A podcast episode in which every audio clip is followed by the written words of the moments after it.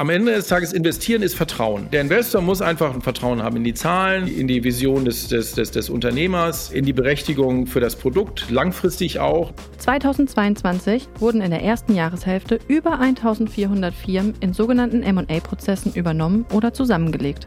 Der Großteil der MA-Transaktionen hat ein Volumen von einer bis 50 Millionen Euro. Der durchschnittliche Transaktionswert betrug im ersten Halbjahr 2022 rund 47 Millionen Euro. Aber wie kommt ein MA-Prozess Prozess eigentlich zustande? Hier kommen MA-Berater wie Michael Moritz ins Spiel. Mit seiner Firma Carl Square hat Michael in den letzten 20 Jahren über 500 Deals betreut.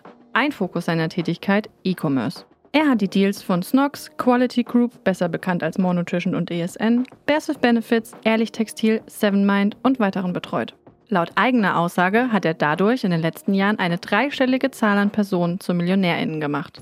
Im Podcast analysiert er am Beispiel der Quality Group, wie ein MA-Prozess abläuft, wie Firmenbewertungen zustande kommen und welche verschiedenen InvestorInnen es gibt.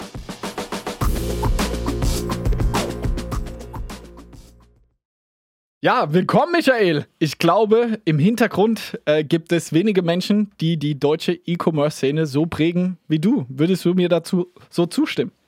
Ah, die Unternehmer prägen sie. Wir sind ja nur die Dienstleister, die, äh, die helfen sozusagen aus, die Werte zu realisieren. Aber in den letzten Jahren hast du ja, würde ich sagen, mitunter die größten E-Commerce-Deals, also den Verkauf von E-Commerce-Firmen komplett oder teilweise von GründerInnen an Investoren mit begleitet. Das ist richtig. Also wir waren wir ganz, äh, ganz, ganz aktiv, also in, in Anzahl der Transaktionen und auch in der, äh, in der, in der Größe. Die größte war, äh, war jetzt Quality Group letztes Jahr an, an CBC. Das ist wahrscheinlich auch der, der größte europäische D2C-Deal tatsächlich to date.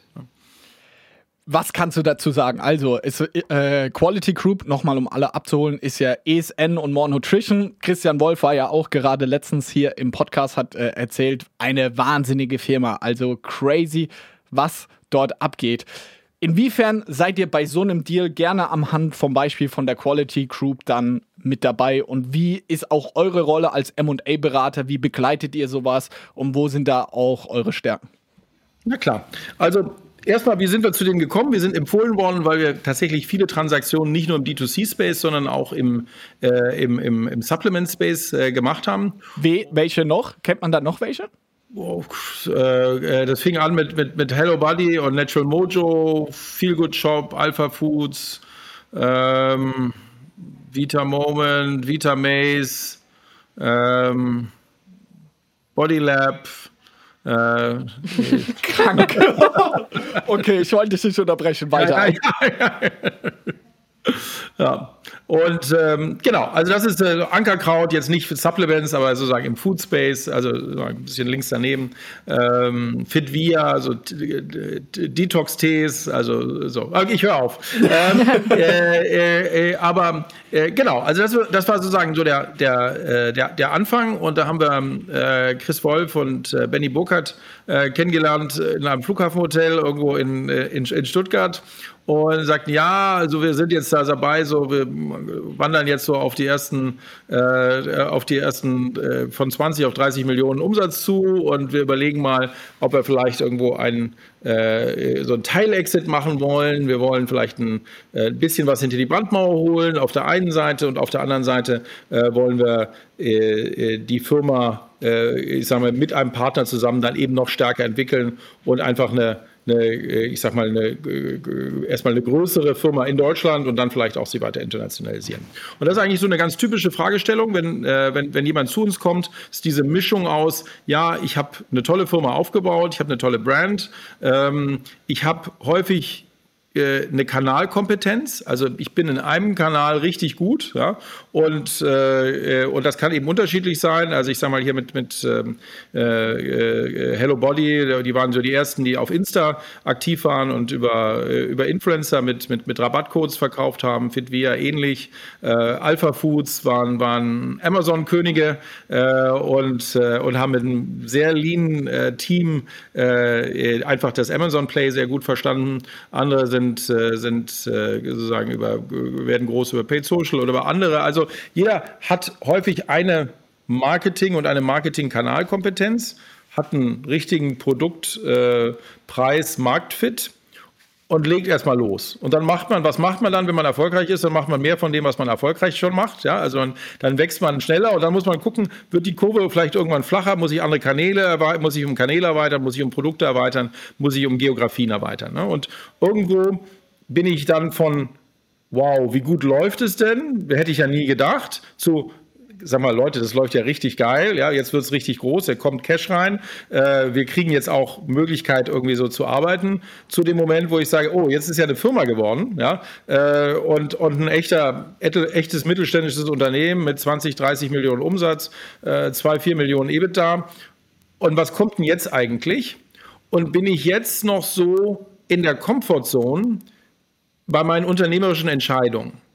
Weil Vorher habe ich es intuitiv gemacht, hatte ich auch nicht so viel zu verlieren. Ähm, äh, dann habe ich irgendwie mal zwei Jahre investiert. Ja gut, das ist ein Projekt. Ja? Also wenn das jetzt dann schief läuft, dann ist auch noch, also habe ich viel gelernt. Ja? Also äh, wenn es schief gegangen wäre, irgendwann ist, stellt sich die Frage, geht es jetzt schief? Ja schon nicht mehr, weil ich in so einer Wachstumsfraktion. Aber dann kommt eine andere Frage, weil und deswegen kommt dann auch das Bedürfnis mal was hinter die Brandmauer zu bringen, weil dann muss ich mir ja die Frage stellen: Jetzt habe ich ein Asset, was ja echt einen Wert hat. Ja? Also jetzt habe ich ein Asset, das ist vielleicht 30, vielleicht 50 Millionen Euro wert wenn ich es jetzt vermassel, das wäre schon ziemlich ärgerlich. Ja? Also jetzt habe ich was zu verlieren. Vorher hatte ich zu verlieren, dass ich ein Jahr lang irgendwie in ein Projekt investiert habe, was, was nichts geworden ist, wo aber jeder sagt, war ein gutes Learning. Jetzt wäre es schon, schon ähm, jetzt habe ich ein Asset, was, was eben wirklich wirtschaftlich erfolgreich ist. Ich habe Mitarbeiter eingestellt, alle sind irgendwie sozusagen in so einer Ja, let's go-Stimmung. Und jetzt will ich auch selber als sozusagen Gründer, auch Unternehmensführer, sicher sein, dass ich jetzt nicht doofe Fehler mache. Ne? Weil die Dinge, die ich jetzt machen muss, das, das ist dann schon ein bisschen aus der Intuition heraus. Ich muss die Firma auch mehr nach KPIs führen als auf dem Gang. Ja, weil wenn ich zehn Leute habe oder 20, da kann ich einmal über die Schulter gucken, was machst du denn gerade so? Äh, lass mal sehen. Ähm, wenn ich auf einmal habe ich irgendwie zehn Leute im Homeoffice, äh, zwei Standorte, ähm, äh, die, die Projektleiter, die auch erst seit sechs Monaten dabei sind und die ich noch nicht so super gut kenne und die haben dann irgendwie sieben Leute, die sie managen. Das heißt also, da kommt oder wie kontrolliere ich denn das jetzt? Also brauche ich mehr Kennzahlen, ich muss mich vertrauen darauf, dass es die richtigen Kennzahlen sind, dass ich das richtig, äh, richtig steuere. Und, ähm, und dann kommen andere Fragestellungen über das Thema, was ich ursprünglich gut kannte. Ja, ich habe ein Produkt, das Produkt habe ich häufig einen persönlichen Bezug zu. Also ich habe ein Gefühl für die Zielgruppe, deswegen habe ich ein gutes Gefühl, wie ich das Produkt richtig gut mache. Ich kenne den Marketingkanal. So, da bin ich so ziemlich im Home-Turf und jetzt wird das Ganze breiter und größer. Und, und jetzt ist eigentlich so der Moment, wo ich genau diese zwei Fragen mir stelle. Kann ich jetzt ein bisschen was hinter die Brandmauer bringen? Also, dass ich für mich wirtschaftlich irgendwo abgesichert bin, dass die ganze Arbeit, die ich bisher gemacht habe, nicht völlig umsonst war. Ähm, und es geht dann eben auch häufig ja um schon bedeutende Vermögenswerte. Ne? Also wenn ich sage, über, zwei, über, einen, über, einen, zweistelligen Millionenbetrag rede, dann ist das eben äh, schon etwas, wo man irgendwie auch, auch sich gute Gedanken macht. Ja? Wie, wie, wie, wie stelle ich jetzt sicher, dass ich die auch realisiere? Und auf der anderen Seite hole ich mir jetzt den richtigen Partner rein, um die Firma weiterzuentwickeln nach vorne raus, ähm, der eben um die Ecken, um die jetzt erst auf, auf, mich zukommen, schon mal gebogen ist. Und der weiß, was sozusagen hinter der nächsten und der übernächsten und der überübernächsten Ecke ist, weil er einfach bei 10, 20 Firmen schon beteiligt war ähm, und mit denen, mit denen ähnliche, eine ähnliche Journey gegangen ist. Das ist jetzt sehr ausgerichtet auf Finanzinvestoren. Gibt natürlich auch noch eine andere Überlegung, vielleicht auch an einen Strategen zu verkaufen, äh, aus anderen Gründen. Da kann ich ja auch gleich noch ein paar, was, paar, paar Sätze zu sagen. Aber ich meine, das ist erstmal häufig so der Ausgangspunkt und so war es auch bei Moore. Ja, die haben überlegt, wollen wir jetzt uns einen Partner holen? Wer kann das eigentlich sein? Finanzinvestor oder Stratege, der uns jetzt hilft, zu sagen, diese beiden Ziele zu erreichen, eine gewisse Vermögenssicherung und hilft, irgendwie die Firma einfach noch größer zu machen. Und ähm, genau, also der, ich, ich, jetzt, jetzt habe ich so lange am Stück gesprochen, jetzt mache ich mal, mal, eine, mal eine Pause, aber kann natürlich auch dann weiter erzählen zu der Journey, wenn ich soll. Ja? Wie viele Millionäre hast du in den letzten fünf Jahren gemacht? Ich, ich würde mal sagen, eine dreistellige Zahl, ja. Also die haben sich ja selber zu Millionären gemacht, ne? weil, die, äh, äh, weil sie ja selber ihre Firma aufgebaut haben. Wir sind ja nur derjenige, der die, die, die, die Anteile in Cash wandelt. Ne? Gibt es einen Deal, der dir in den letzten fünf Jahren vielleicht besonders in Erinnerung geblieben ist, wo du auch sagst, der fällt dir als erstes ein, auf den bist du irgendwie am stolzesten? Gibt es sowas? Ja, der stolzeste bin ich natürlich auf, auf Snox. äh, äh, das, ist, das ist ja klar, ja, mit, äh, mit, mit Johannes. Ähm, das war ja auch eine tolle Journey und macht auch weiter viel Spaß. Ähm, äh, ja. Und die Nummer zwei? Die Nummer zwei auch, ich glaube, Quality ist schon auch eine gute Geschichte, ja, weil, und zwar nicht nur, weil sie ein großer Deal ist, sondern, und vielleicht erzähle ich da noch zwei Sätze weiter, wie es angefangen hat, hattet ihr ja gerade gefragt, das war der erste Schritt, ja, sozusagen. Dann haben die überlegt, okay, wie machen wir das? Und dann haben wir überlegt, was sind, was sind jetzt die Themen, an denen man arbeiten muss. Ne? Also äh, das eine war Struktur in der Firma. Ne? Wie viel, ähm, äh, wie viel Unterbau ist da? Äh, wie, äh, wie, wie, wie, wie kann ich sozusagen mein Geschäft verstetigen? Äh, gerade weil, weil, weil, weil, weil Chris und Benny so, die sind so vorangestürmt. Ne? Also und das haben wir ganz häufig. Ne? Die haben ein super Produkt, die haben einen, einen, einen unglaublichen Marketing-Wumms, ähm, aber dann für, ich habe Full Fulfillment, äh, ich brauche brauche ich einen CFO, haben wir diskutiert, haben wir gesagt, macht Sinn, ja, weil jetzt wird die Firma komplexer. Äh, äh, da braucht ja jemanden, wie viel KP, wie gut kenne ich meine KPIs, ja, also wie wie gut kenne ich meine ganzen Daten? Wie viel BI habe ich? Wie gut kann ich, gerade wenn ich jetzt in neue Kanäle steuere und dann entscheiden muss, gebe ich mein Marketinggeld in den einen Kanal oder in den anderen? Ähm, äh, welche Produkte funktionieren eigentlich wirklich? Wo, wo erziele ich auch welche Margen? Ähm, dann brauche ich, brauche ich einfach mehr, mehr Daten und dann auch Datenanalyse und muss das steuern. Und da hinein mussten wir auch ein Stück weit erstmal investieren. Äh, das war im Grunde genommen sozusagen die Vorbereitungsphase und das haben wir ganz häufig, ähm, dass wir eben in dieser Anfangsphase erstmal mit den Unternehmern ein bisschen mehr arbeiten, dass wir sagen, okay, wir, wir gucken mal, ja, ihr seid so losgestürmt, ja, die ganze Firma wächst und, und, und der Tag hat nur 24 Stunden, aber an welchen Stellen müssen wir vielleicht jetzt noch ein bisschen nacharbeiten im Sinne von, Dinge transparent machen, nachvollziehbar, weil ein Investor will zum Schluss alles am liebsten verexelt haben. Ja? Also irgendwie will ich, äh, will ich, will ich, will ich Entscheidungen, will ich eine Datenbasis haben, äh, ich will Entscheidungen irgendwie nachvollziehen können und, und deswegen brauche gucken alle, habe ich KPIs, habe ich Strukturen, habe ich Prozesse, ähm, kann ich Sachen belegen, die der Unternehmer eher aus dem, aus dem Bauch heraus macht. Das Bauchgefühl macht ihn ja auch erfolgreich. Aber häufig brauche ich dann für einen Außenstehenden, der sagt, ja, aber okay, aber das Bauchgefühl, wie kann ich denn das wiederholen? Was mache ich vielleicht auch, wenn der Unternehmer nicht mehr da ist? Weil er sagt, also jetzt habe ich ein Dreier-Gründungsteam, einer will vielleicht weg, ja, und, und, und, und, zwei bleiben an Bord. Ähm, so, also das heißt, da müssen wir häufig ein bisschen erstmal investieren in, haben wir äh, sozusagen eine Datenbasis so transparent aufbereitet, so äh, die, die, die, den Erfolg auch so nachvollziehbar gemacht. Und dann war es, und so war es bei, war es bei Moore auch, und dann passierte Folgendes, die haben einen, einen und da waren wir sozusagen ready to go ähm, und äh, für, den, für den Prozess. Und dann kam äh, kam ein Anruf von, äh, von, von Christian, sagt, also wir treffen jetzt äh, Murat ähm, von ESN. Ähm, das würde so viel Sinn machen, dass wir die beiden Firmen fusionieren. Äh, und ähm, äh, weil die sind vielleicht ein bisschen traditioneller in ihrem ganzen Marketing. Die Marke gibt's, steht auch ein bisschen für andere Themen. Wir, stehen, wir, wir haben eine weiblichere Ausrichtung, die haben eine männlichere. Also gibt es viele, viele gute Gründe, warum beides zusammen eigentlich noch sehr viel erfolgreicher sein sollte. Und jetzt müssen wir einfach diese Fusion machen und dann verkaufen wir. Und dann ist gut, okay äh, haben wir nachvollzogen gesagt, macht, macht brutal viel Sinn. Ähm, das haben die auch nicht auf dem Bierdeckel, aber auf einer größeren Serviette irgendwie im Grunde um die Deal-Eckdaten Deal, äh, sich sehr schnell geeinigt. Und das war auch sehr schlau, weil bei einer Fusion kann ich viel zu Tode prüfen.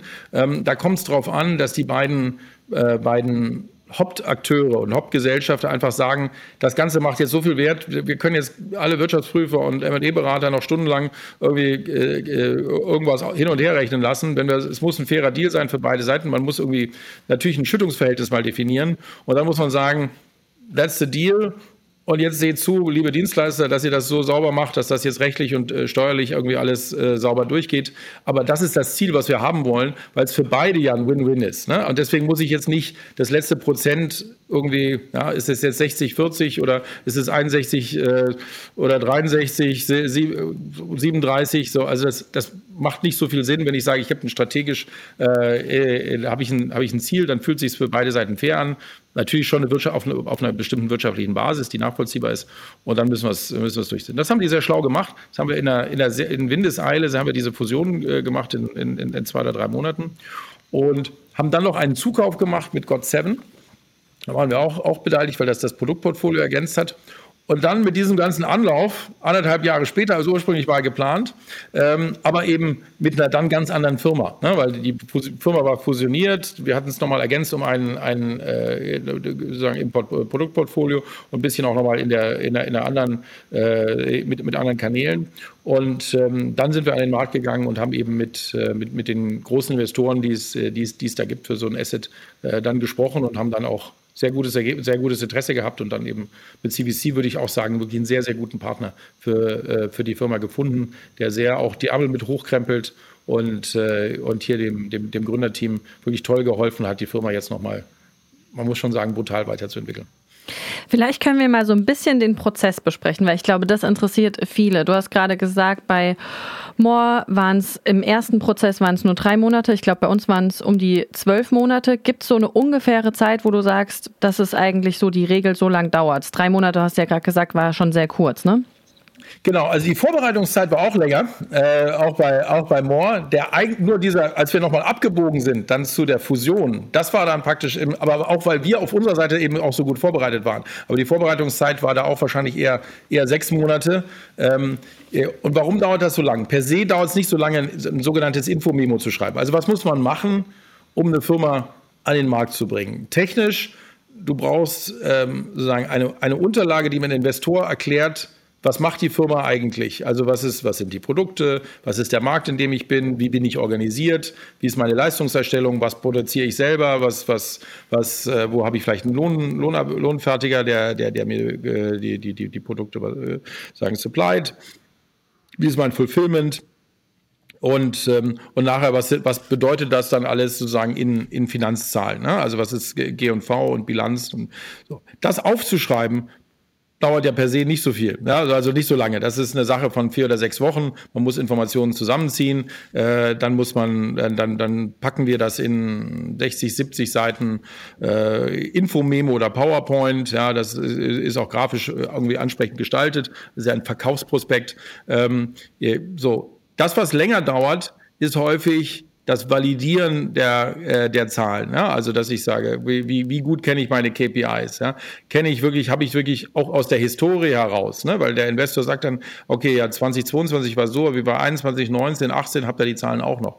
Ähm, äh, wie hat sich euer, euer, euer, euer Kack entwickelt? Wie hat sich CLV, CLR, ähm, ROAS, was, was, äh, Conversion Rate?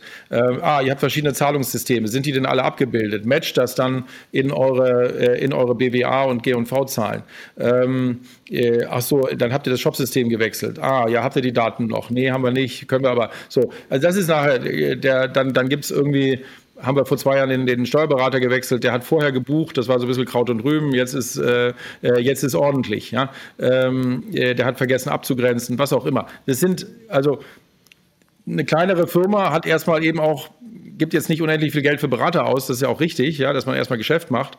Und wenn ich dann in eine substanziellere Transaktion kommen will, dann sagt aber jeder, ja, okay, ich möchte das aber alles schon gut aufbereitet haben. Gibt es den Deal, wenn ich es nicht mache? Auch, ja, gibt es auch kostet aber eben, es ist der Unterschied zwischen Premium Pricing und, äh, ne, also äh, entweder kriege ich eben als Investor 5 Star, fünf Sterne Service, ja, dann zahle ich eben auch 550 äh, Euro fürs Zimmer, äh, aber habe auch ein, äh, äh, ein warmes Tüchlein bei der Begrüßung und kriege irgendwie ein Jasmin eingeschickt. Oder ich komme eben ins Ibis Hotel und da kann ich auch schlafen und, ähm, äh, und, und, und check mich selber ein und, und bin für 127 Euro dabei. Ne? So, wir wollen ja für unsere Kunden irgendwie wir den, äh, den, den Premium-Preis haben. Und dafür müssen wir aber dem Investor auch äh, eben ganz viel äh, in, in, ein gutes Gefühl geben. Und darum geht es im Kern. Am Ende des Tages investieren ist Vertrauen. Ich, der, der, Investor muss einfach ein Vertrauen haben in die Zahlen, in die, in die, in die Vision des, des, des, des Unternehmers, äh, in die Berechtigung für das Produkt, langfristig auch. Ne? Das ist nicht nur so ein Hype-Thema, das haben wir ja, ist, ist häufig ein Thema im, im, im D2C-Bereich. Ist das jetzt so ein, so ein Thema, was jetzt so zwei, drei Jahre äh, und dann fällt das wieder runter? Ja? Ist das, hat, das, hat das eine nachhaltige Existenzberechtigung? Also so, und, und dieses Vertrauen muss ich schaffen. Ne? Und das ist eigentlich die Vorbereitung, die wir machen. Ne? Und deswegen challenge wir, challenge wir dann die Mandanten und sagen, ähm, Brand, ja, wie viel Gedanken habt ihr euch über die Brand gemacht? Ja, ist, ganz häufig ist das so, deswegen, ich habe es vorhin auch schon gesagt, häufig hat, hat das Unternehmen eine Kanalkompetenz, also ist gut in einem Marketingkanal und hat einen guten Produkt, Preis, Marktfit. Aber ist es jetzt schon eine Brand? Ähm, und wenn ich im Consumer-Bereich investiere, dann bin ich eben bei Brand-Investoren. Also wie, wie gut kenne ich eigentlich, also habe ich mir Gedanken über meine Brand gemacht. Ja, gibt es also, das ist jetzt auch nicht Rocket Science, aber trotzdem, Schriftlichkeit führt ja zu Präzision. Gibt es so ein Brandbook? Ähm, habe ich äh, mal meine Brand-KPIs irgendwie, habe ich mal eine Umfrage gemacht, gestützt, ungestützt, wie bekannt sind wir eigentlich? Sind wir, welche Attribute hat die Brand für die Kunden? Ja, meine Brand gegenüber anderen, äh, gegenüber anderen Brands. Wie zufrieden sind die Kunden? Ja, erhebe ich so NPS oder mache ich, äh, mache ich Befragungen? Ähm, so, an all diesen Stellen und da manchmal auch nochmal mit jemandem von externen zusammenzuarbeiten, ähm, der, der nur über Brands sich Gedanken macht, ist einfach auch nochmal hilfreich. Nicht, weil man jetzt sagt, oh, wir müssen uns jetzt was ausdenken. Nee, sondern weil man ganz viele Dinge intuitiv hat, ja, und dann spricht man eben mit einem Experten, der sich nur über Brands Gedanken macht, der auch schon fünf andere Brands in dem Space gesehen hat und gesagt, okay, kristallisier mal raus, ne? also es ist ja schwierig, einen kurzen Brief zu schreiben, einen Satz zu sagen, wofür stehen wir. Ja? Ich, ich, ich, ich, wir kriegen alle eine Seite voll mit ganz vielen Schlagworten, ja, was wir alles sind, ja, und ich bin auch das und das und nachhaltig bin ich auch noch und, äh, und, und, und divers und äh, unique und AI und alles irgendwie in einem großen, in einem großen, äh, äh, großen Obstsalat. Wofür, was ist das Core, was, was, was eine Brand ausmacht, was ist, was ist was ist die echte Mission des Unternehmens, was wollen wir wirklich erreichen. Das ist nicht so einfach. Und manchmal hilft es auch, einen Externen dabei zu haben, der einem hilft, das so auf diesen Punkt zu bringen. Ja? Und so, und das ist das, wo wir lieber ein bisschen mehr Zeit investieren am Anfang, weil wir wissen, wir werden nachher in so einem Investorenprozess werden wir mit, mit, mit sehr erfahrenen Brand-Investoren sprechen. Ne? Also der, wenn, wenn, wenn, äh, die machen halt, na, ich sage mal, die haben dann äh, die, die, CVs des Gegenübers. Ne? Wenn man, muss man sich mal vorstellen, die waren, haben bei Procter oder L'Oreal irgendwie sozusagen äh, äh, irgendwie da Marketing Manager gelernt und, und waren dann Product Manager. Dann waren sie zehn Jahre bei McKinsey und haben nur Luxury Brands beraten. Und jetzt sind sie seit zehn Jahren bei mittelständischen Strategen oder, oder bei einem Consumerfonds ja, und, und machen den ganzen Tag nichts anderes, als, äh, als Brands zu analysieren. Und, und die haben ein Frageraster und, und eine Erwartungshaltung, dass man eben auch verbalisieren kann, wofür stehe ich eigentlich, ja? welche Gedanken habe ich mir gemacht. Und viele der Gründer machen das erstmal intuitiv. Und die sind eben auch Unternehmer. Ne? Und die andere Seite, das muss man ja sehen, der, der schlaue McKinsey-Berater ist eben Berater, ja, weil er eben nie den Mut hatte, mal zu sagen, so, ich hau mal einen raus und wir machen das jetzt einfach. Ähm, aber der hat halt dieses ganze theoretische Rüstzeug, wie er einen da challenged. Und darauf bereiten wir jemanden vor und sagen, pass auf, ja, damit du sozusagen durch diesen Prozess durchkommst und sich eben wieder vertrauen, heißt alle wohl, sie fühlen sich wohl, die sagen, okay, ich habe Antworten gegeben, die kann man ja auch diskutieren, da bin man vielleicht nicht immer einig.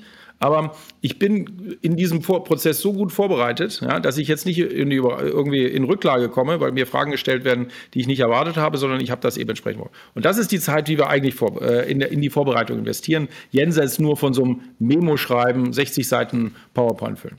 Bei uns hat ja auch diese ganze Vorbereitungszeit zwölf Monate gedauert, also bis sage ich mal, wir beide wurden uns einig, wir äh, haben euch als MA-Berater engagiert, aber bis wir quasi mit den ersten Investoren gesprochen haben, Zwölf Monate waren es nicht ganz. Ich glaube, so von Januar bis Oktober irgendwie sowas in der Größenordnung. Und bei uns waren ja die Red Flags oder wo ihr vor allem uns gechallenged habt, war ja das Thema, genau wie du es gerade gesagt hast, Brand. Dann haben wir mit Jung von Matt irgendwie zusammengearbeitet, haben da 80 bis 100.000 Euro gezahlt, um mit diesen Experten zu sprechen.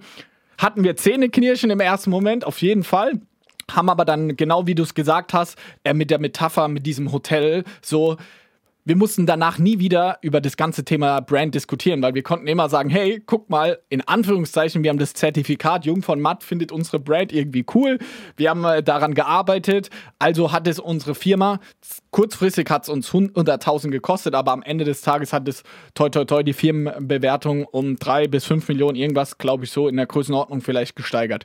Was sind red, konkrete Red Flags, die du in dieser Vorbereitungszeit so standardmäßig bei E-Commerce äh, Marken siehst. Wir haben jetzt über Branding gesprochen. Was ist noch so ein Thema, wo ihr eigentlich immer seht, du hast jetzt diese eine Marketingkompetenz gesagt, ist es aber auch ein CFO haben ganz viele nicht. Also wo, wenn jemand hier zuhört, das sind wirklich E-Commerce-Brands von 1 bis, keine Ahnung, 100 Millionen Euro, wo sollten sie jetzt erstmal intern draufschauen, bevor sie ihre Firma anfangen zu verkaufen? Ja, also auf jeden Fall, wie gut kennt, kennt ihr eure ganzen, ganzen Online-KPIs? Ja, also die, dieses, dieses ähm, äh, sozusagen so ein richtig gutes Dashboard zu haben und wirklich zu wissen, äh, welche Kanäle konvertieren wie, welche, wo verdiene ich Geld. Ähm, äh, und dieses Dashboard eben über alle Bezahlsysteme, alle Warenwirtschaftssysteme und idealerweise auch ein bisschen nach hinten. Ne? Nicht erst, wir machen das seit sechs Monaten, sondern wir können auch die anderen alten Zahlen konsolidieren. Da gibt es auch schlimmstenfalls Dienstleister, die einem helfen. Wenn man es selber macht, umso besser. Ähm, wir, wir sehen eben häufig, dass die Firmen, die super erfolgreich sind, da gar nicht so gut sind, weil die sagen, wir sind doch super erfolgreich, ja. Wir haben eine 15% Marge, ja. Äh, was sollen wir da so 1000 Auswertungen machen? Die Firmen, die viel VC-Geld bekommen haben und ähm, irgendwie erstmal so äh, nicht so profitabel sind, ja, die müssen ganz viel KPIs produzieren, weil sie noch nicht so viel Umsatz produzieren. Äh, äh, die sind da manchmal besser, ja, ähm, aber, aber und weil sie eben auch einen fremden Geldgeber haben, ne? Und der will halt auch wissen, so wo, wo steht denn hier und wo ist die Entwicklung. Ne? Wenn, wenn ich meine eigene Firma habe und ich habe einen positiven Cashflow, dann bin ich da nicht so stark. Deswegen ist es überhaupt nicht schlimm, wenn man da nicht so stark ist. Das muss man einfach machen. Ja? Da gibt's, können, einem, können wir euch Empfehlungen geben, können andere Leute euch Empfehlungen geben, da ein richtig gutes Dashboard zu haben. Und das ist, das ist Finanzen, CFO, ordentliche Steuerberater. Es ist trivial, aber es ist leider, damit verbringen wir eben unglaublich viel Zeit. Das war auch einer der Punkte, warum wir dann zwölf Monate gebraucht haben. Ja. Stimmt, wir haben unseren Steuerberater in der Zeit gewechselt, weil ihr gesagt habt, hey, euer Alter, mit dem werden wir der wird eurer Firmenbewertung nicht gut tun. Sehr guter Punkt. Genau. Der wird, der wird, der wird, das ist ganz häufig so, weil es auch da wieder, wenn es meine eigene Firma ist, ja, also wenn wir jetzt eben erst nach zwei Monaten buchen, wenn ich per se weiß, ich verdiene Geld, ist das alles kein Problem. Ähm, äh, in so einem Prozess spielt, muss das eben sehr eng gemanagt sein und muss auch sehr, sehr verbindlich und, und, und belastbar sein. Ne? Und der muss, das ist, äh, ist, ist so. Also für alle Zuhörer in eure BWAs darf maximal am 15. des Folgemonats da sein. Wenn es länger dauert, dann habt ihr ein Problem im Verkaufsprozess. Das ist mal eine gute Ansage auf jeden Fall. ähm, ähm, aber in der Tat, das ist, ein, ist häufig, ein, häufig ein Schwachpunkt und das muss man, muss man sehr, alles lösbar, ja. Aber dann muss man eben ein bisschen die Zeit investieren, um, um, um, um, um das zu lösen. Ähm, äh, ich glaube, Sourcing, man guckt, gucken sich schon alle an ESG-Compliance. Also wie, wo kommen die Produkte her? Wie stelle ich das sicher, dass es da sozusagen ich allen sozusagen ESG-Kriterien äh, irgendwie genüge, genüge bezüglich Nachhaltigkeit, Kinderarbeit. Das sind Selbstverständlichkeiten, aber kann ich es dokumentieren? Wie sicher bin ich, äh, wie, sicher, wie, wie, sicher, wie sicher bin ich wirklich?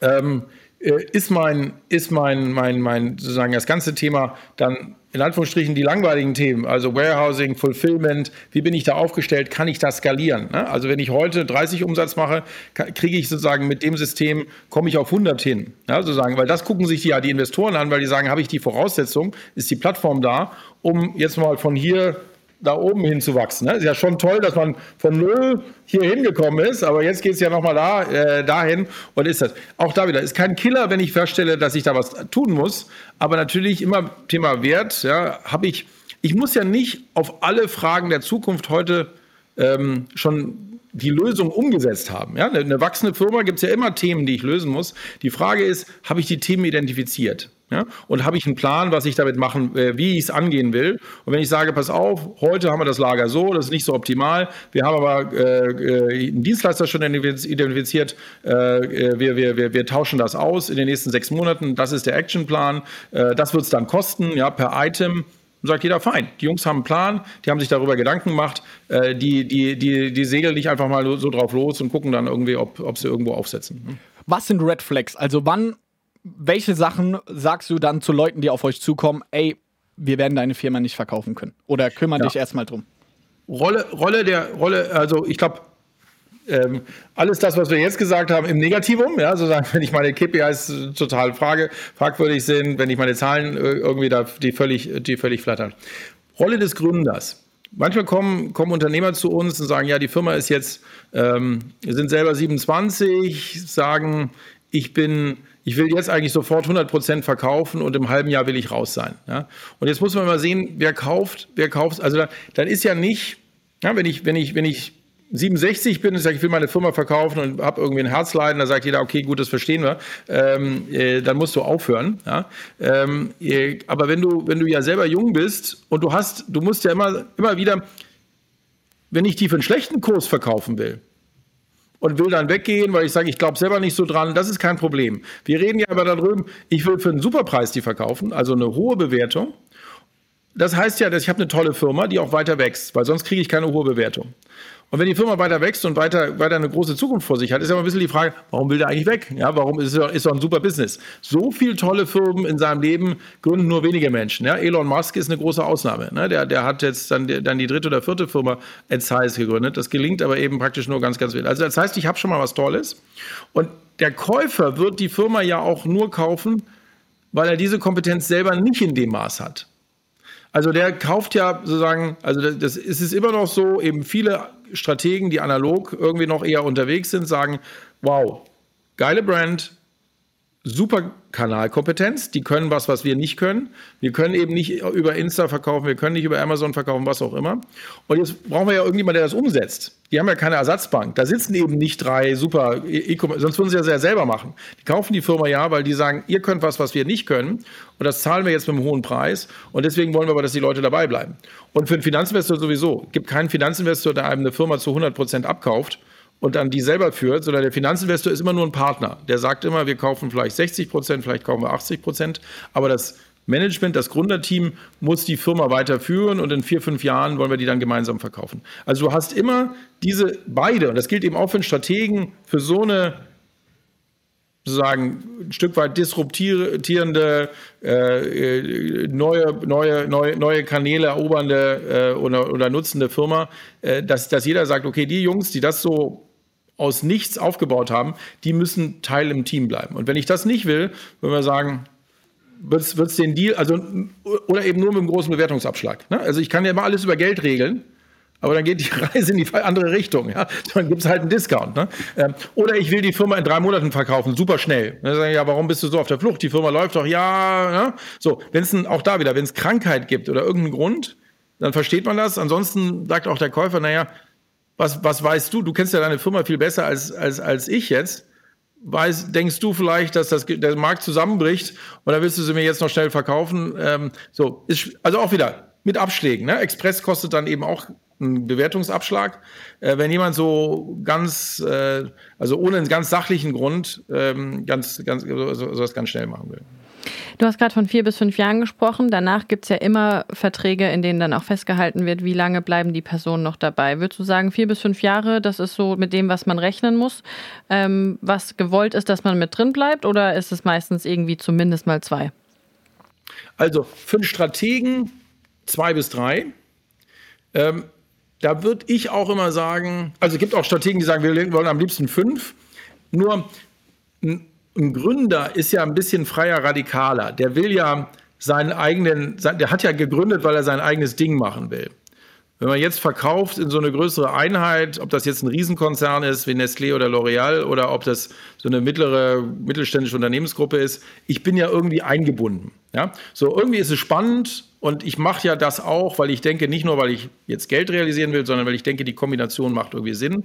Aber wie viel Spaß mir das so macht, ja, sind die Leute eigentlich in vier Jahren noch da, mit denen ich jetzt gerade verhandle? Gerade beim großen Konzern ist das eher unwahrscheinlich. Ja? Entweder sind die befördert, äh, weil sie was taugen, dann, dann machen die nicht mehr das, dann sind die gar nicht mehr meine Counterparts, oder sie sind rausgeflogen, weil sie nichts taugen. Äh, aber die Wahrscheinlichkeit, dass, dass ich mit den gleichen Leuten, wie ich heute am Verhandlungstisch sitze, in fünf Jahren auch zusammensetze, die ist ja gar nicht so groß. Also deswegen finde ich es auch immer ein bisschen un, unredlich zu sagen, ich muss mich da jetzt länger als zwei oder drei Jahre binden. Zwei, drei Jahre muss man aber erwarten vom Strategen. Und wenn man eben sehr viel schneller weg will, dann entsteht so ein Unwohlsein, weil die eben Angst haben, dass sie das Geschäft dann nicht vernünftig integrieren können. Und ein Finanzinvestor will, dass du so lange dabei bist, wie der Finanzinvestor selber investiert ist. Und das Typische ist, dass ein Finanzinvestor sagt, vier Jahre, fünf Jahre, vielleicht sogar sechs Jahre.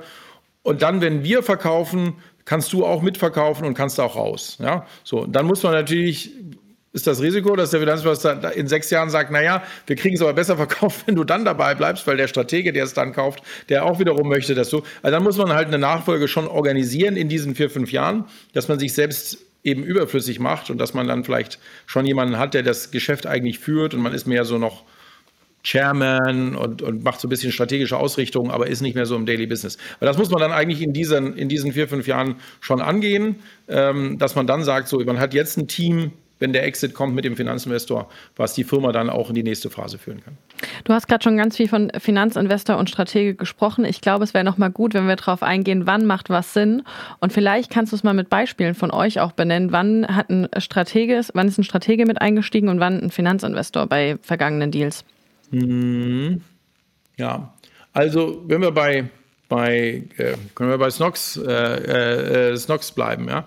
Ähm, bei Snox äh, ist ein Finanzinvestor eingestiegen, weil der für euch ein Partner war, der euch auf der einen Seite jetzt geholfen hat, ein bisschen was vom Tisch zu nehmen, aber vor allen Dingen geholfen hat, ähm, die Firma weiterzuentwickeln nach vorne, äh, in andere Länder äh, vorzustoßen, vielleicht auch die Kanäle zu erweitern und mit euch im Grunde genommen jemand ist, der, der ein ich sag mal, ein, ein, ein kritischer, challenging Begleiter ist, aber mit Netzwerk, um die Firma weiterzuentwickeln.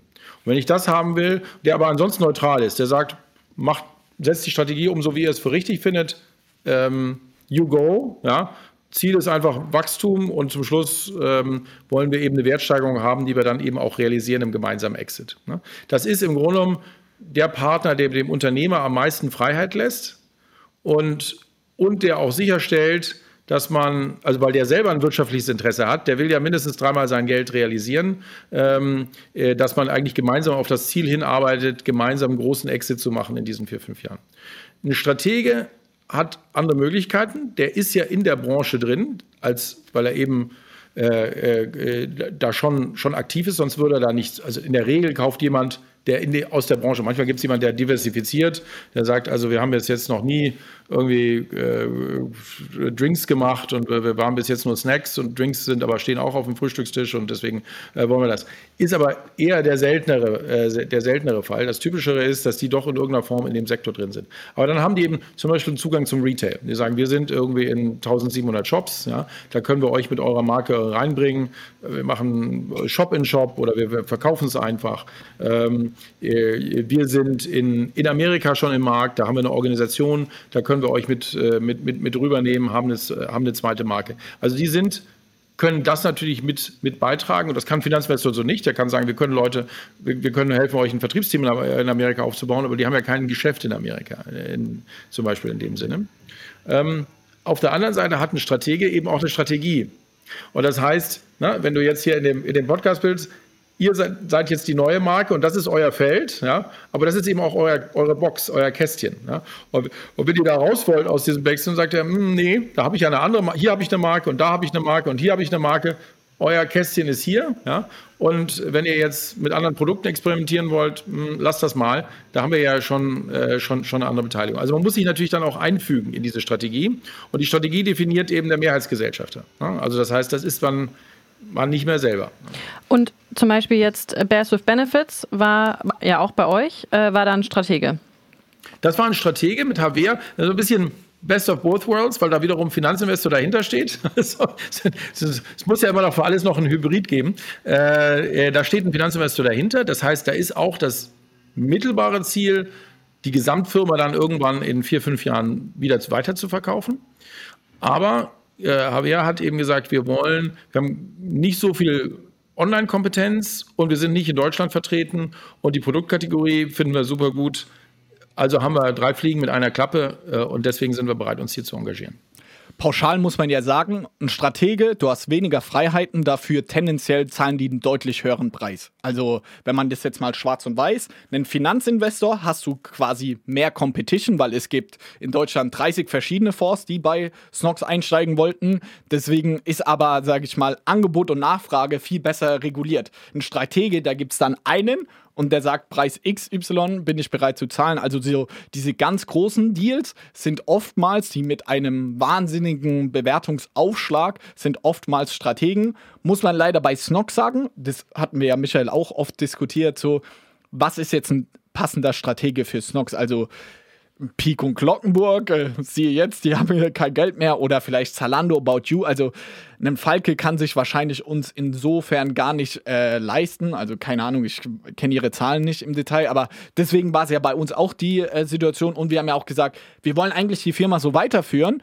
Äh, wir wollen weiter unsere Freiheiten haben und das muss ich ja halt bewusst sein beim Strategen. Der wird versuchen, der zahlt im ersten Schritt vielleicht mehr, aber der will auch dann Kosten einsparen. Also der sagt vielleicht, hey, eure Logistik kommt dann aber zu unserer, weil ähm, ich habe hier noch so viele freie Fläche, also können wir hier Kosten sparen. Und das muss einem, glaube ich, wenn man mit einem Strategen ins Bett geht, dann muss das einem bewusst sein. Wir haben jetzt schon ein paar Minuten auf der Uhr. Jetzt wollen wir natürlich noch über die alles entscheidende Frage, über Bewertungen sprechen. Wie ist eine Bewertung und wann kann man auch, äh, sage ich mal, jetzt, wenn man zuhört, auf euch zugehen oder generell verkaufen? Wenn ich eine Million, zwei Millionen Euro Umsatz habe, sagst du ja, da kann man auch schon. Oder wann ist so ein Threshold und wie setzt sich dann auch eine Bewertung realistisch zusammen? Weil da, ja, manche zehnmal Umsatz und also da gibt es ja ganz viel Bullshit im Markt. Es gibt keinen, der so viele E-Commerce-Firmen in den letzten Jahren verkauft hat wie du. Also du musst es ja wissen. Ja, gerne.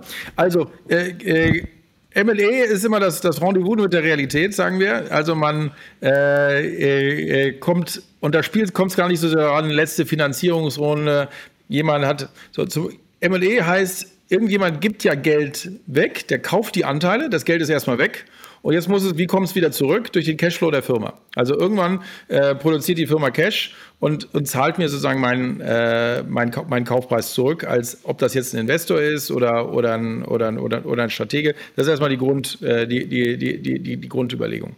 Und Jetzt kann man Firmen in aller Größe verkaufen. Es gibt eben immer, äh, es, es, gibt immer für alles, für jeden Topf einen, Topf einen Deckel. Nur der M&E-Markt wo man sagt, da lohnt es sich, einen Berater einzuschalten. Da gibt es auch einen liquiden Markt. Also da gibt es nicht nur irgendjemand, der zufällig so sagt, boah, können wir machen, sondern da komme ich, lohnt es sich rauszugehen. Ich, ich mache eben diesen Prozess, schreibe ein Memo, ich investiere da hinein. Da spielt es eben auch ein bisschen um Größenordnung. Und wir sagen, so ab, ab zwei Millionen EBITDA fängt es an, dass man, dass man ähm, mehr als einen potenziellen Käufer findet. Ja, also, also man findet auch nochmal, ne? also man kann für jede Firma irgendwie, ein, ein, äh, äh, gibt es immer irgendwie einen Käufer, aber wann lohnt es sich, einen Prozess zu machen, wenn man mal mit, mit, mit einem dicken Daumen sagt, so 20 Millionen Umsatz, 2 Millionen EBITDA, manchmal ist man sehr profitabel, dann erreicht man das schon ein bisschen früher, dann wird es irgendwo Interesse geben, sowohl von Strategen wie auch, äh, wie auch von Finanzinvestoren. Und von Strategen immer noch etwas weniger, da, da ist für die, für die meisten Strategen geht es eher in Richtung 50 Millionen Umsatz und dann sogar über 100 Millionen Umsatz. Also für die internationalen Konzerne, das kann man auch sehen, die Unilevers und, und, und Nestlés und L'Oreals gucken sich eigentlich Firmen an nördlich von, von 100 Millionen. Warum? Weil die sagen, wir selber machen 7 Millionen, 17 Milliarden, ähm, 7 äh, Milliarden, 17 Milliarden äh, Umsatz. Bevor wir jetzt eine neue Division oder eine neue Brand, da muss das irgendwie auch eine gewisse Größe haben, ja, sonst und, und auch noch ein Wachstumspotenzial. Gucken die sich auch eine Firma, ist das jetzt eine ganz harte physikalische Grenze? Nein. Ja, also gucken die sich auch eine Firma mit 80 Millionen Umsatz an, die schnell auf 120, 150 wächst, natürlich. Aber ich muss schon irgendwo in dieser Größenliga sein. Die sind alle ganz höfliche Menschen und wenn ich jetzt denen eine Firma anbiete mit 40 Millionen Umsatz, dann sagen sie auch, hm, interessant und hm. Ähm, äh, aber die Wahrscheinlichkeit, wir reden jetzt von den ganz großen globalen Brands, dass die unter 100 Millionen Umsatz zuschlagen, ist, ist, ist begrenzt. Ja? Und ähm, hm? äh, dann gehen wir doch mal auf die äh, Company ein. 20 Millionen Euro Umsatz, 2 mhm. Millionen EBITDA. Was ist so eine Firma heute wert? Genau. Und da sind, reden wir über, nicht über ein Umsatzmultiple, sondern wir reden eher über ein EBITDA-Multiple. Also auf den ähm, Gewinn. Ja. Und dann reden wir über vielleicht auch nur neunmal, zehnmal, elfmal irgendwo so in dieser, in dieser Range. Wir sind alle verwöhnt in, in, äh, in 21, da haben wir Firmen verkauft für 15 mal, 18 mal, 20 mal EBITDA, aber ähm, das war eben ein super Peak, ja, das muss man, muss man den gibt es alle 10, 15 Jahre mal, ähm, aber jetzt sind wir in realistischeren Multiples und das sind tatsächlich Ertragsmultiples. Da reden wir über EBITDA, also Ergebnis vor, vor Steuern und Abschreibungen. Umsatzmultiples muss man sich auch anschauen. Die börsennotierten Firmen ähm, jetzt im E-Com sind auch eher bei einmal zum Teil 0,7, zum Teil 1,3. Also in dieser, in dieser Größenordnung mit dem Umsatzmultiple zu agieren, möglich. Wann finde ich den Umsatzmultiple eher? Wenn ich sehe, dass ich natürlich noch im Aufwuchs bin, stark wachse und, ähm, und, und im Grunde genommen das Geld, was ich eigentlich, in, ich könnte die Profitabilität eigentlich zeigen, stecke es aber ins Wachstum und kann das auch ein Stück weit äh, nachvollziehbar machen. Ja. Kannst ähm, du eine unprofitable E-Commerce-Firma, die 10 Millionen Euro Umsatz macht, oder lass es 20 Millionen Euro Umsatz, aber Break-Even oder macht eine halbe Million Verlust, macht es Sinn? Also ist deine Firma, was ist dann deine Firma wert? Ja, und wenn ich, also wenn wir jetzt wirklich über E-Com sprechen, nicht D2C, also ich habe nicht Eigenmarkengeschäft, wo ich ja die Hoffnung habe, dass ich mehr Geld verdiene, sondern ich habe ein E-Com-Geschäft, wo meistens die Margen ja kleiner sind. Ne? Die sind ja meistens einstellig. Und wenn ich dann nicht profitabel bin und ich bin nicht im total rasanten Aufwuchs, ja, also ich sage jedes Jahr 10, 100 Prozent Wachstum, würde ich sagen, ist die eigentlich erstmal kaum verkaufbar. Also nur mit einem großen Abschlag. Und D2C? Also D2C Company, 20 Millionen Euro, Euro Umsatz, mhm. eine halbe Million Verlust. Ja, challenging. Nur wenn ich sehr klar sehe, wie ich jetzt in die Profitabilität komme. Wir reden jetzt von 2023, vielleicht auch noch ein bisschen 2024. Sind alle sehr vorsichtig, ähm, weil keiner will, alle, alle wissen, Businesspläne sind geduldig, ja, und jetzt steht immer, dass wir irgendwie zum Jahresende profitabel sind und dann dauert es noch ein bisschen länger. Und da muss man mal sehen, wenn ich ein angestellter Manager bin, dann möchte ich nicht in eine Diskussion kommen, wo ich nochmal irgendwie meinen Aufsichtsrat erklären muss, dass ich nochmal zwei Millionen reinlegen muss, weil, weil es doch nicht so schnell abhebt. Ja, und da sagen alle, ja, wir haben es ja vorher schon gesagt, Moritz, jetzt, äh, äh jetzt bist du, jetzt kommst du nochmal, musst nochmal. Also da ist extreme Zurückhaltung solange ich nicht profitabel Break-even ist, macht schon einen großen Unterschied. Ähm, äh, und natürlich auch eine Frage Wachstumsprofil. Bin ich, laufe ich im Grunde genommen seitwärts? Ja, also habe ich jetzt, sage ich, okay, Covid war jetzt für die einen besser, schlechter, wie auch immer. 22, 23, 22 war ein schwieriges Jahr, ja, für alle. Ja. Jetzt müsste ich eigentlich in 23 Wachstum sehen. Wenn ich das jetzt nicht sehe, ja, also ich bin jetzt in 23 flat, bin gerade so, mach, mach, mach 500.000 Euro Verlust, würde ich sagen, das ist dann Notverkauf. Ja, da gibt's, ähm, da sind, sind, die, sind, die, sind die Preise echt, äh, das macht keine Freude. Ja. Vielleicht noch eine abschließende Frage, weil wir haben es jetzt nur gestreift. Du hast gesagt, 2021, da hatten wir den Peak, da gab es 15er bis 20er EBITDA Multiples. Jetzt sind wir irgendwie Richtung 9 bis 10. Was ist deine Einschätzung? Bleibt es da? Vielleicht auch deine Einschätzung, ist das jetzt irgendwie vor Corona-Niveau oder gibt es noch einen Dip? Wie siehst du da so die Zukunft? Nö, ich glaube, ja, es gibt natürlich schon einen, einen, Unterschied. Wir haben alle gedacht, im, im Frühjahr, zweite Halbjahr wird wieder, äh, wird, wird, wird die Stimmung wieder deutlich besser.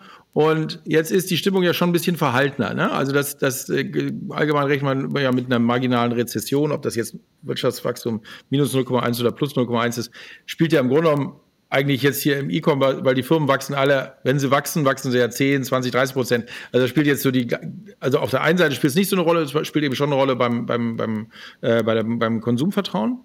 Ähm, und wenn das sich jetzt noch so, so bleibt, dann glaube ich, zieht sich das vielleicht noch ein paar Monate so ein bisschen eher seitwärts. Die Multiples ist ich bin, man muss immer mit den, ne, man hantiert schnell mit so, ach so, man ist nur neun bis zehnmal wert. Ich bin jetzt hier auch in dem Podcast bewusst vorsichtig, weil ich, ähm, es ist sehr viel, sehr viel, sehr viel einfacher, sich die Dinge schön zu rechnen und zu sagen, oh, ich bin zweimal Umsatzwert sowieso und wenn es gut geht, dann noch drei. Dann sage ich, geht mal lieber nicht davon aus, sondern guckt mal lieber aufs EBITDA und dann versucht irgendwie einen realistischen Multiple da drauf zu legen und der ist so, wie ich ihn jetzt nenne. Heißt das nicht, dass es unmöglich ist, eine Firma für 14 oder 15 Mal zu verkaufen? Nein, das ist natürlich möglich, ja, aber dann gut vorbereitet, tolle Wachstumsstory, brillantes Unternehmerteam und, und, und. Da muss ich wirklich alle Ticks in, in, in the Box machen.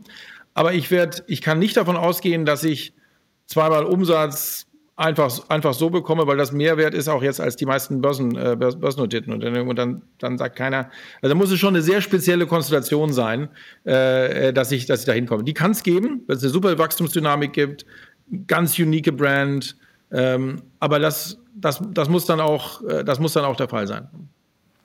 Also Danke. immer Outlier, ja. ja. Äh, aber der erwartbare Wert ist eher das, was wir gerade, was wir, über was wir jetzt gerade so gesprochen haben. Danke dir, Michael. Ich glaube, das war für viele sehr hilfreich. Ich glaube, da kamen auch mit die meisten Fragen auf. Man muss auch sagen, unser Verkaufspodcast ist auch bis heute der meistgehörte. Deswegen, ich glaube, das interessiert sehr, sehr viele. Und du hast da heute sehr viele Fragen beantwortet. Wenn man jetzt noch mehr Fragen hat, wenn man sagt, okay, ich mache 20 Millionen Euro Umsatz, ich habe sogar vielleicht über 2 Millionen EBITDA, wie und wo kann man sich bei euch melden? Gerne bei mir direkt, Michael Moritz, michael.moritz.ksquare.com. Immer alles, äh, wir, wir, wir nehmen jeden, jeden, äh, jeden Call an, auch wenn es vielleicht noch zu früh ist, weil wir wissen eben, die tollen Firmen wachsen schnell und manchmal ist, führt man jetzt ein Gespräch und vielleicht ist es dann eben erst in zwei oder drei Jahren der richtige Zeitpunkt. Ähm, lass mal in Dialog kommen und dann, und, und, und dann schauen wir weiter. Äh, wir sind äh, hoffentlich immer höflich, wir sind auf jeden Fall immer ehrlich und geben immer eine, eine ehrliche Einschätzung. Ja, und also äh, äh, dass man irgendwo das, das äh, äh, selber so ein bisschen so ein Gefühl hat, okay, wo stehen wir, wie ist, äh, wie ist das? Die Welt geht ja auch nicht unter, wenn man jetzt nicht seine Firma dieses Jahr verkauft, wenn die gut läuft, dann kann man, ist ja auch nächstes Jahr auch noch in Ordnung. Vielen Dank, Michael. Dann hoffentlich toi toi toi, bis bald und viel Erfolg. Danke dir. Ja, bis bald. Bis bald. Danke.